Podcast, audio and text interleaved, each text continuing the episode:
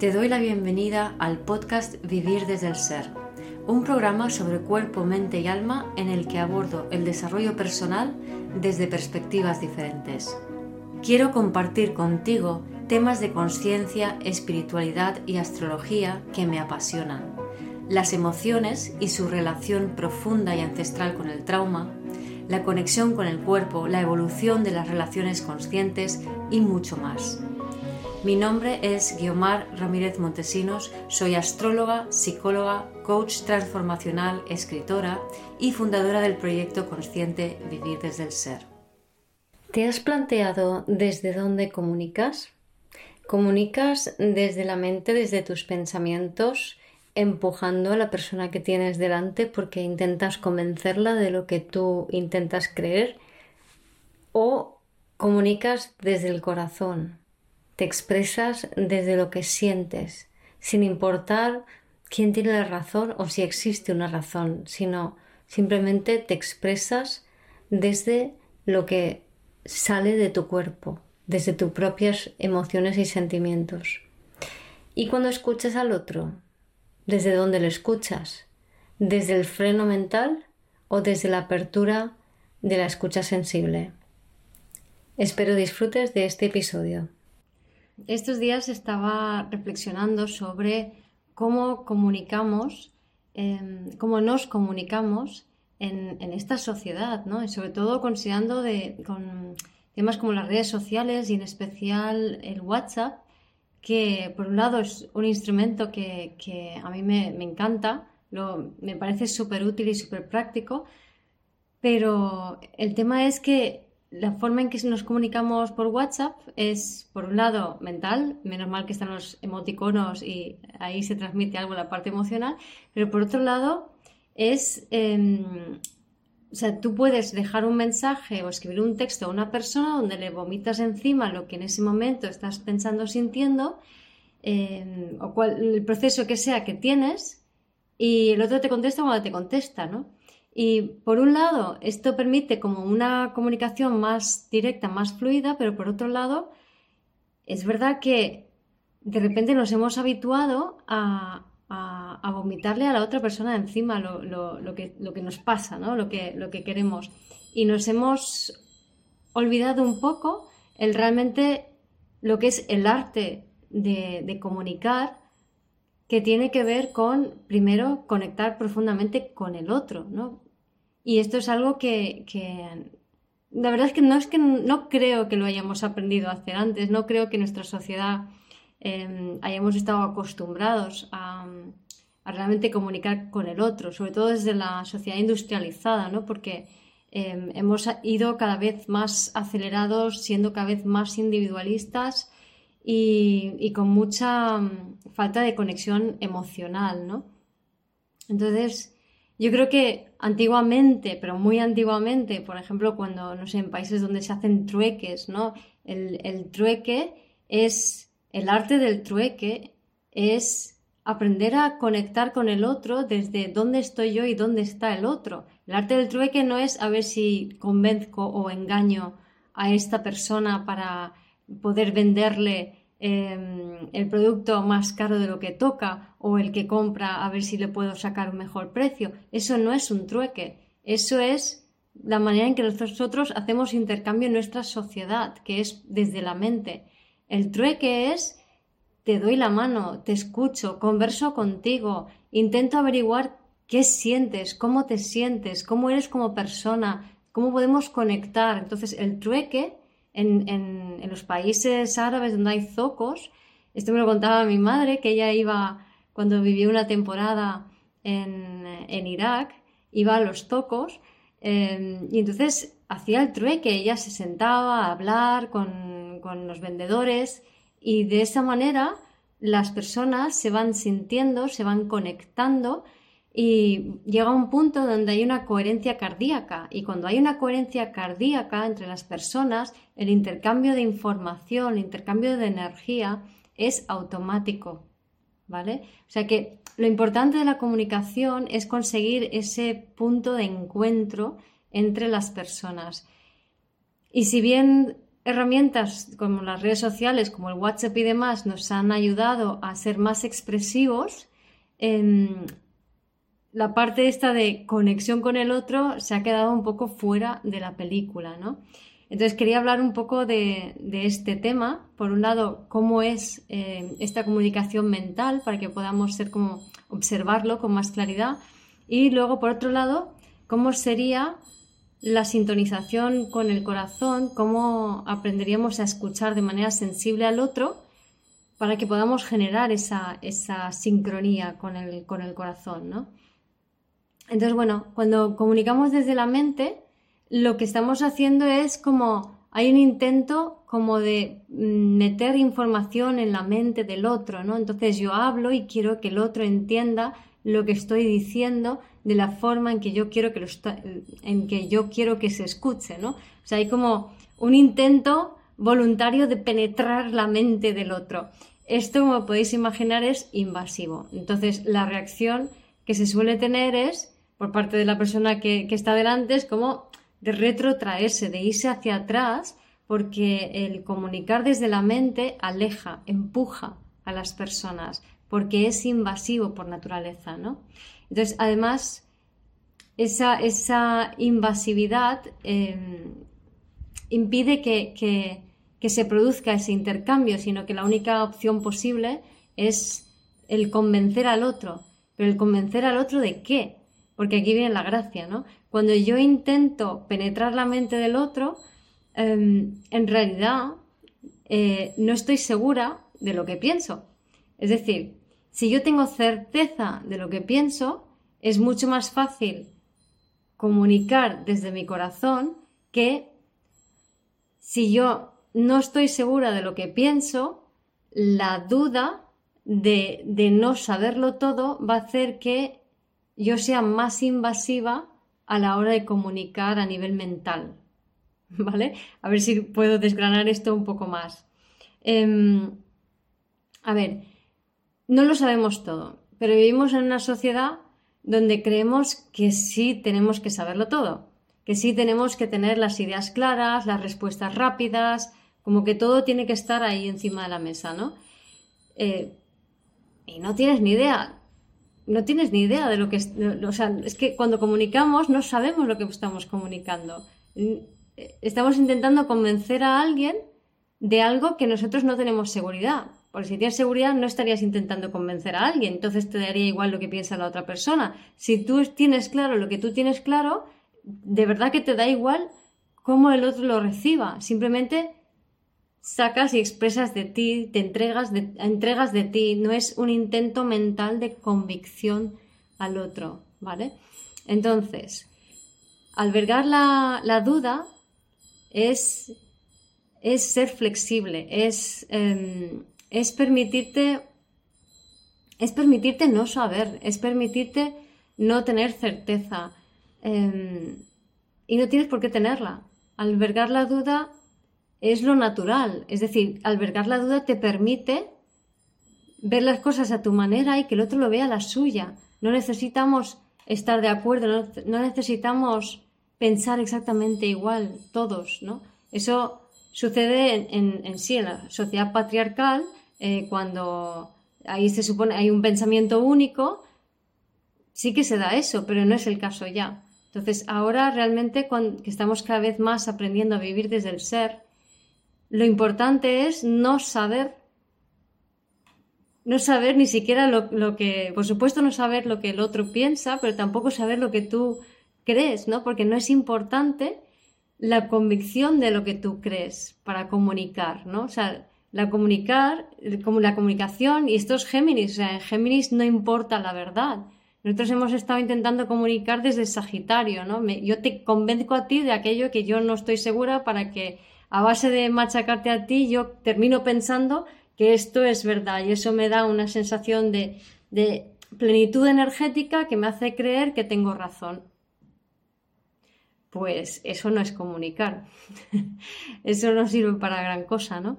Entonces, ¿qué pasa? Que cuando no lo tenemos claro, nos hacemos más flexibles, nos volvemos más...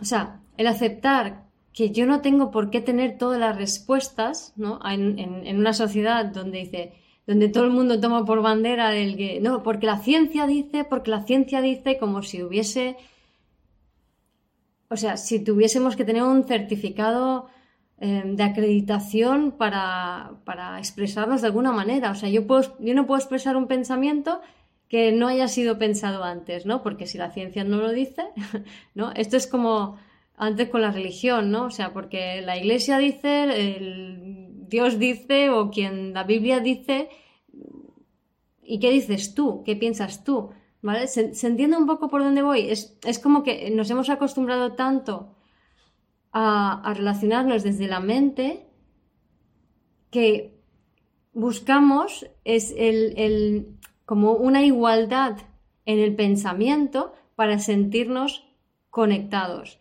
Y el pensamiento igualitario nunca nos puede hacer sentir conectados de verdad, sino que es invasivo. O sea, el buscar que el pensamiento sea igual es invasivo, porque no permites que la otra persona piense, sienta, interprete como pueda pensarlo, pero tampoco te lo permites a ti, porque en el momento que albergas la duda, eh, te conecta con el riesgo de exclusión. Entonces no puedo dudar. Si yo dudo de lo que pienso, uff, van a pensar que soy un fracasado, que soy un impostor, que estoy mintiendo, que no pertenezco. Entonces aquí el tema está en aprender a, que el arte de comunicar empieza por conectar con el corazón, por ser honesto contigo mismo, ¿no? O sea, por por no buscar explicaciones ni razonamientos ni justificaciones de que crees lo que crees. Crees lo que crees porque lo sientes así, punto. O sea, a mí me gusta el olor de esta rosa. No te tengo que razonar por qué me gusta el olor de la rosa o por qué me gusta mm, el color verde. No te lo tengo que razonar. Es simplemente esto es lo que yo siento, esto es lo que yo expreso, esto es lo que yo creo, esta es mi forma de pensar, esta es mi forma de, de entregar información, de expresarme a mí misma y ya está. Eso no necesita ningún tipo de justificación mental, es simplemente una entrega, una expresión. ¿Se entiende? Entonces, no es importante el saber por qué crees lo que crees, sino el poder expresar que crees lo que crees, porque lo sientes así. Entonces, si aprendiésemos a comunicarnos así, yo creo que sería mucho más bonito, más maravilloso, ¿no? Porque entonces yo puedo aceptar que yo creo lo que creo porque así lo siento, cuéntame tú qué es lo que tú crees porque tú lo crees y así lo sientes, ¿no? Entonces, de esa manera, si yo me acepto a mí misma con mis inseguridades o mis contradicciones o mis dudas o mm, no lo sé todo, solo sé un poquito, voy a ser capaz de escucharte a ti también en, en eso que tú no sabes, ¿no? Entonces, de esa manera, puedo priorizar el querer saber más de cómo tú ves las cosas y de esa manera, en ese diálogo, yo voy a poder expresar mejor cómo yo veo las cosas y ahí va a empezar a haber un intercambio real con la otra persona.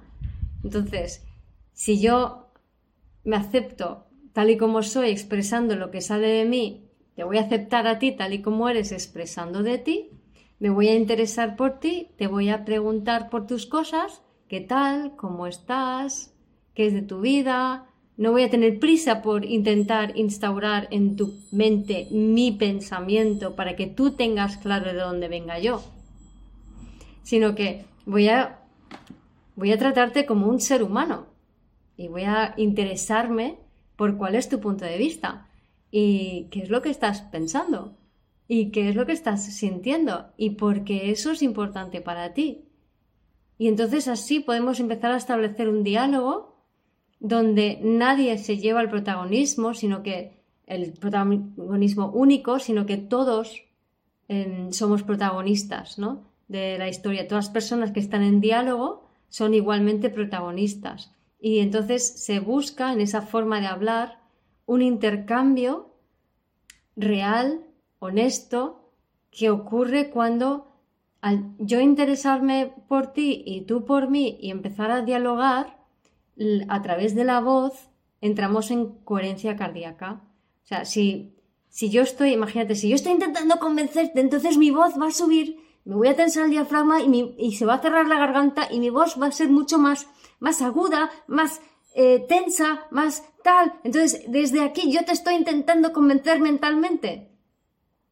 Sin embargo, cuando estás en el corazón, cuando estás abierto a escuchar, eh, la voz es más profunda y entonces empieza a las voces empiezan y los cuerpos empiezan a sintonizarse entre sí. Yo esto lo he visto con los, con los animales, lo hacen todo el rato. ¿no? Por ejemplo, las gaviotas empiezan, eh, es muy divertido porque empiezan a hacer un chasquido eh, eh, así, ¿no? Entonces a mí me gusta, me divierte como repetirlo y entramos en, en un diálogo. Entonces la gaviota dice, eh, eh, eh, y yo digo, eh, eh, eh, y así.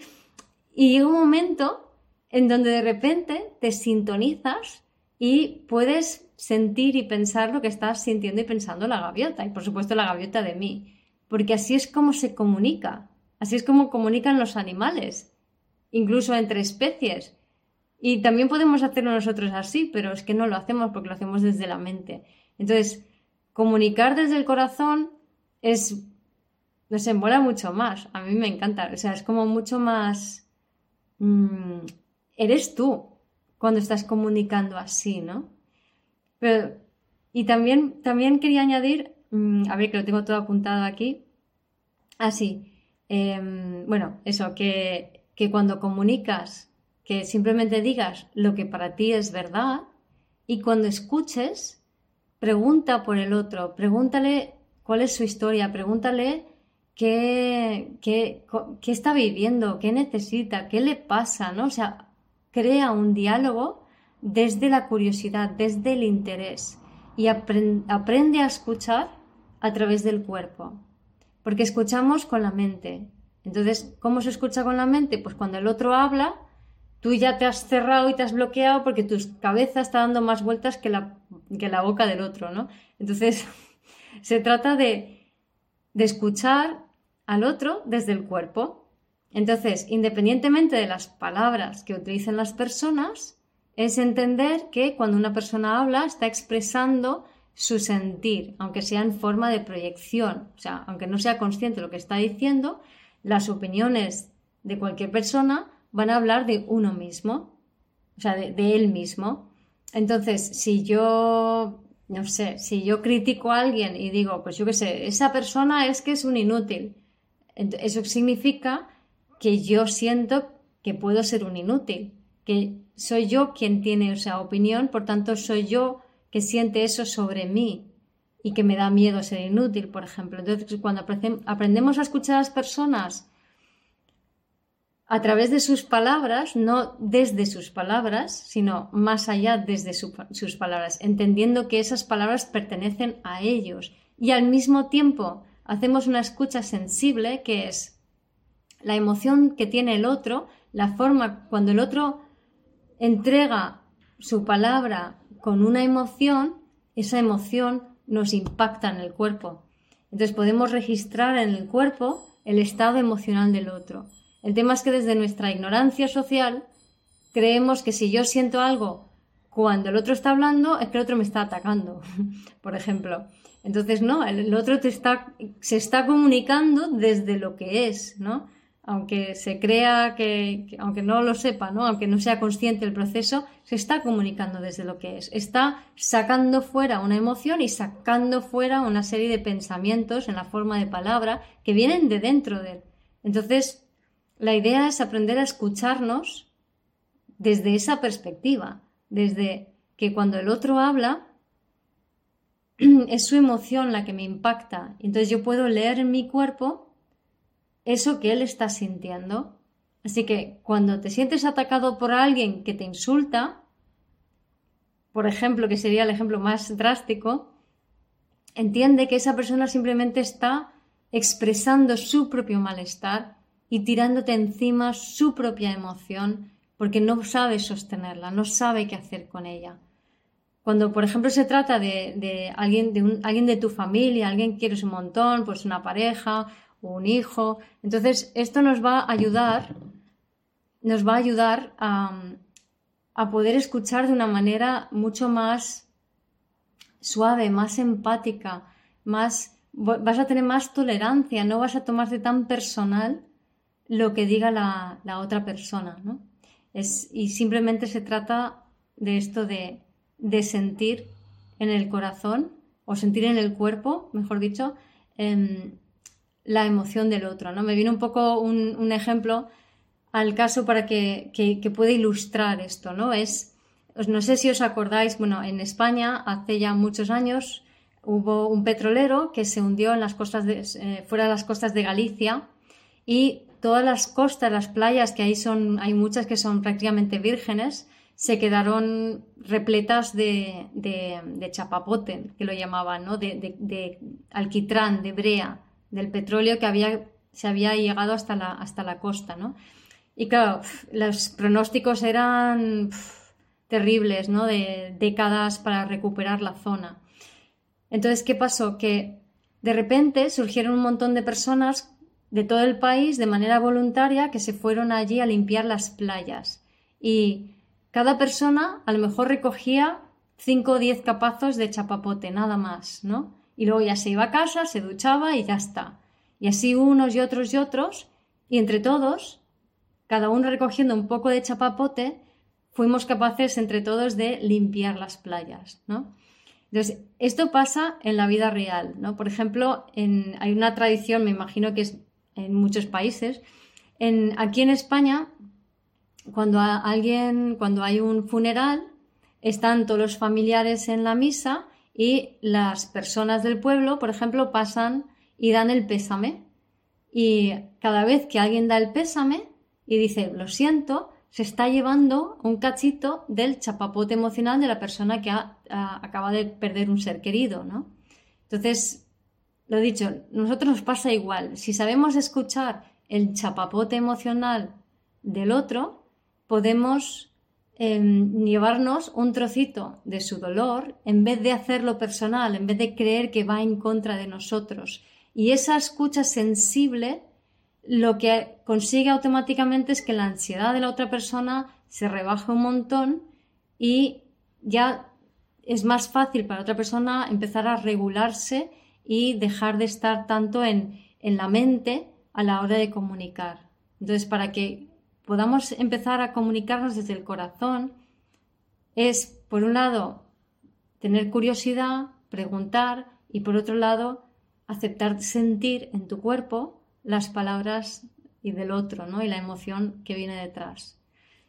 Pues nada, con estas pequeñas reflexiones sobre el arte de comunicar, Em, espero poderos haber inspirado un poquito em, para empezar a comunicarnos desde un lugar diferente al de la mente que ya está que ya se nos está quedando un poco obsoleto para comunicar desde el corazón. Gracias por escuchar este episodio del podcast de Vivir desde el Ser.